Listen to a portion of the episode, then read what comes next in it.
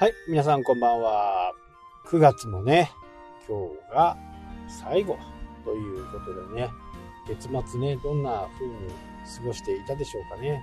本当に早いですね、月日が経つのがね。ついこの間、今年も1年頑張りましょうってね、言ったような気が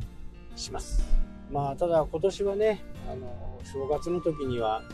世界がこんなようなことになるというふうなことはもちろん誰もわからなかったこと。本当にね、えー、激動の年。まあ亡くなられた方もね、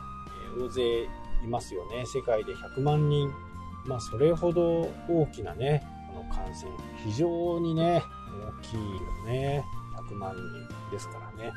まあ日本はそれでもね少子化というふうに言われていますけど世界を見るとどんどんどんどん人口が増えている状況です。で、2022年ぐらいからはね、本格的に、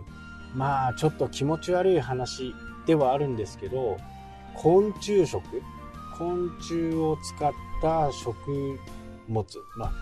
例えば昆虫のハンバーグとかね、そういったものが、今後、まあ有識者曰くはね、もう確実にこうなるというふうに言ってました。まあそんな実感はね、今はないですけど、今中国で起こっている洪水とか気象の変異常、気象異常ですね。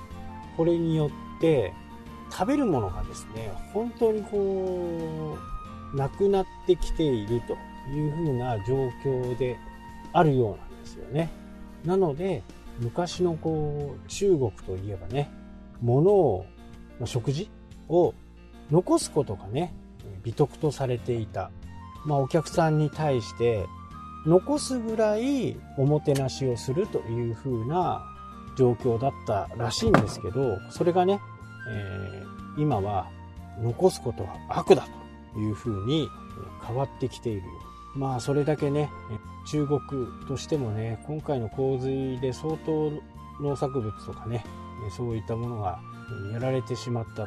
というのがねその原因ではないかと言われていますけど、まあ、昆虫食とかね非常にそれを食べることによってね、えー、影響がどうなるのかというふうなことは思いますよね。この流行り病がね発端は中国と言われてますんでそういった食食料事情によってねまた新たなウイルスが生まれてくるんではないかっていうにね僕はちょっと怖いなと思います。まあ日本としてもねもう今ね田舎暮らしをやっていて昔は水田だったところがどんどんどんどんね減反減反という字でね少なくなってきてますよね。やっぱりこういうところをねあの何も土地してないんですよね。改良するとまたその補助金とかが多分なくなるんでしょうね。だからあ草ぼうぼうにしているという形。まあ、こういうところからね少しずつこう足元から日本人がまあパン食にもなってきてますけどね、えー、米を食べれない人がいないようにねどんどんどんどん作って、えー、それは政府が買い取ってそこから配るみたいなね。ベーシックインカムっていうことを聞いたことがある方いると思うんですけど一律ね、えー、全員毎月10万円あげるとか毎月20万円あげるとかえ、そういう風な形のものなんですけどね、まあ、一歩間違うとこれ社会主義にね傾きかねない制度なんで僕はあまり反対なんですよね、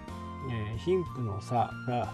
あると。いう風なね形で言われてますけどこれはある意味ね仕方がない部分なんですねまあやったものがね報われると僕もね、大学、社会人となってね、早めに家が欲しかったのがあって、結構貯金をしてました。昔はね、利率もすごく良かったんで、郵便局なんかね、10年貯めとけば100万円だったのが200万円に。そんな金利でしたから、まあ、そういった恩恵もあってね、早めに建てることができましたしね。まあ、昔はそれでも良かったんですけど、今はねそういう時代ではないんでなかなかこうお金を貯める難しいとは思うんですけどまあ僕から言わせるとその時にいっぱい遊んでた人と貯金していた人のね差なんじゃないかなっていうふうに思うんですよね。まあ、結果的にね自宅はあんまりこう僕の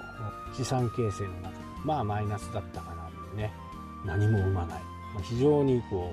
うよろしくない状況でしたね。まあ今でもそうですけど。ただこれでねちょっとあのちょっと潮目が変わったっていうことがありまして。これはね45年34年の計画。3年から5年のね中長期計画にはなるんですけどね。今のところをねうまい具合に活用できそうなようには思うんです。まあまたね私のことだから2年3年かかってねゆっくりゆっくりなんですけど、まあ、どうなるかね、えー、札幌自体のね状況とか、まあ、今後のね不動産の状況とかそういったものは変化していく。ただおすすめはもう居住用です。テナントとかね、え、そういったところはやっぱりちょっとマイナス物気かなっていうか思います。テレワークになったりねしますんで。ただ、え、自宅はね、え、しっかり必要とたちなんでアパートマンション。この辺はね次なる需要必ず生まれるんでね。まあ僕のところ僕が考えてるのはね、まあ、長期で借りてもらえるような仕組みなんで非常にこう期間的には長い住んでもらえる計画を立ててる。あとはね銀行がね融資してくれるかどうか。なかなかね難しいんでね、まあ、土地はねもうあるんでね。めぼしい土地は今もうすでに持ってるまあ小樽にもね土地があるんです樽をなんときゃなーって言うけど。まあなんだかんだって言ってねいろいろこう今までやってきた、ね、ことがやっと身になるかなっていう感じなんでもう本当にコツコツねやっていくことがとても大事です。今ね隣を見たり横を見たり後ろを見たり前を見たりしていいなって思う人がいると思うんですけど